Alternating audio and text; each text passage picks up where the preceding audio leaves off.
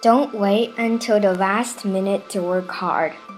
When we grow, our eyes, ears, nose, tongue, body, and mind are kept stimulated by the outside world. The six senses are gathering dust. Without the right views and vows, we will lose our way easily. We need mindfulness homework for purification.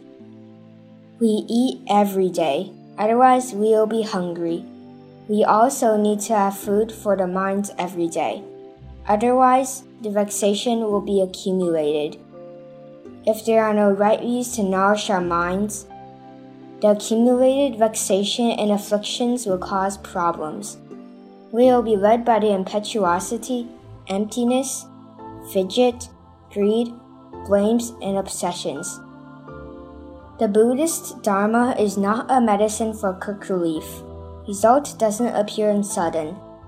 Result comes from cause. We should make effort on how to change cause. If we are not practicing the Dharma in our daily life, examining our thought, how can we transcend our mind when things get more difficult?